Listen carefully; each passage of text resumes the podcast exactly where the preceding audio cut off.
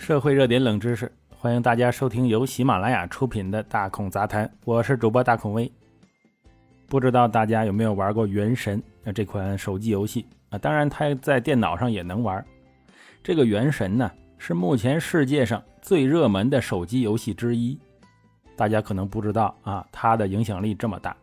它拥有一项日本发明产物的所有特征：巨型机器人和人类等高的剑。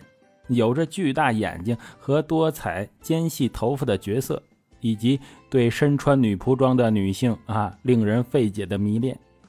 这款游戏于二零二零年底发布，是中国电子游戏行业第一个真正意义上走红全球的大作。这个监测数据显示，在上市的第一年，它就赚了二十亿美元，创下手游纪录。而且与其他受欢迎的中国游戏不同，据信它的大部分收入来自海外。这款游戏的成功表明啊，在年产值两千亿美元的全球电子游戏产业中，力量平衡正在发生转变。长期以来，该产业一直由日本和美国主导。能从庞大的国内市场获得充裕资金的中国游戏开发商，正向海外寻求增长。他们将日本这个日渐衰老的世界电子游戏超级大国视为一个成熟的目标。中国公司已经开始收购日本人才，并借鉴多年来模仿日本行业领袖的经验。在某些方面呢，中国已经开始超越其他亚洲国家。在为日本电子游戏公司做了十多年外包工作后，啊，已经建立了世界级的工程能力。而像网易呀、腾讯呐这样的中国公司，正在对游戏开发进行各种投资，这是他们的日本竞争对手梦寐以求的。但原神也提醒我们，尽管中国电子游戏行业可能已经掌握了技术，但它仍面临着巨大的缺陷呢。尽管原神中有一些中国元素。但它是日本最受欢迎电子游戏类型，哎，奇幻角色扮演游戏近乎完美的翻版。说白了就是照着人家那个模子做的。这款游戏的开发者是总部位于上海的米哈游公司，他们自豪地称自己为“御宅族”，这是一个日语词，经常用来形容那些彻底生活在漫画和动漫等各种日本流行文化中的人。这款游戏对日本主题的依赖，有力地证明了该国相当大的软实力，以及中国自己努力建设同样软实力所获得的回报，哎，还是很有限。与中国其他娱乐文化产业一样，中国的电子游戏行业一直难以制作出具有国际吸引力的独特原创内容。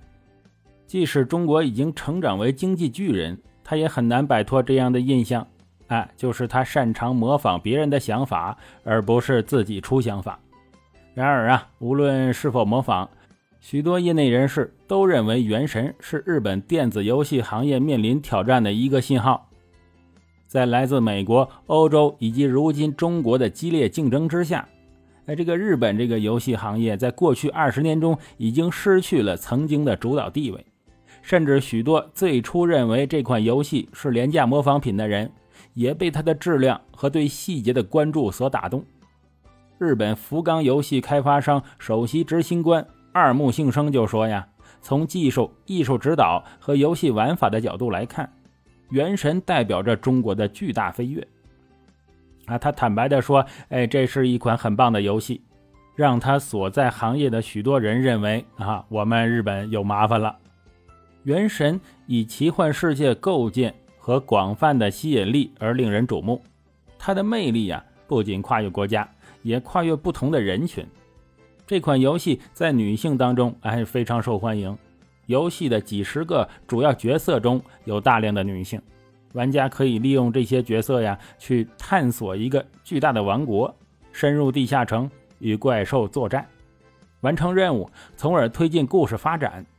这个史诗般的故事讲述了一个神秘旅行者卷入了人类与神灵之间的战争。原神》在全球引起了长期以来标志着日本游戏成功的那种反响啊，角色扮演、粉丝创作的艺术，以及网上对角色及魔幻大陆啊提瓦特的无数在线分析。它是2021年推特上被提及最多的游戏，这对中国来说啊，可能是第一次。日本玩家大多将《原神》视为对该国最受欢迎的奇幻游戏《塞尔达传说》系列最新作品的致敬和模仿。《原神》大量借鉴了《塞尔达传说》的最新篇章《荒野之息》，并借鉴了其他日本卡通和电子游戏，比如宫崎骏的《天空之城》啊。角色扮演游戏《勇者斗恶龙》啊，米哈游克服了日本玩家最初的怀疑，在《原神》中添加了一个基于德川时代日本的地区——稻妻。游戏中对稻妻的呈现不一定是正面的，这是一个与世隔绝、排外的群岛啊，笼罩在放射性的烟雾之中。但是对于日本玩家来说，对日本。及电子游戏文化的正面呈现远远超过了这些负面因素。日本地区啊，占据了《原神》近三分之一的收入啊。《原神》是一款免费游戏，但它却通过日本游戏的另一种理念，创造了大量收益。玩家要付费才能有机会获得新角色和强大装备。这种玩法呀，呃，源于扭蛋啊，就是日本人发明的一种胶囊玩具。玩家通过抽签系统获得奖励，而抽得最佳奖励的几率呀，哈，那是微乎其微呀。这种赌博呀，引诱招致了日本和中国玩家以及监管机构的抱怨。但米哈游让玩家完全可以不花一分钱就能玩这个游戏，从而缓和了这些担忧。原神是在日本市场取得突破的少数中国游戏之一。其他游戏的占有比率啊，哎比较小。游戏研究公司的高级分析师称，就在四年前，日本游戏开发商还垄断着日本的热门游戏市场。现在呢，日本排行前一百的手机游戏约有三分之一啊来自中国。多年来，由于政府对主机的禁令和审查制度啊，中国游戏产业基本与世隔绝。啊，二零一八年出现了一个分水岭，就是啊，政府暂停发放一些游戏的牌照，哎，就是不能出新游戏了。许多曾经只关注中国市场的游戏工作室啊，将目光转向海外，因为在那里发行游戏要容易得多了。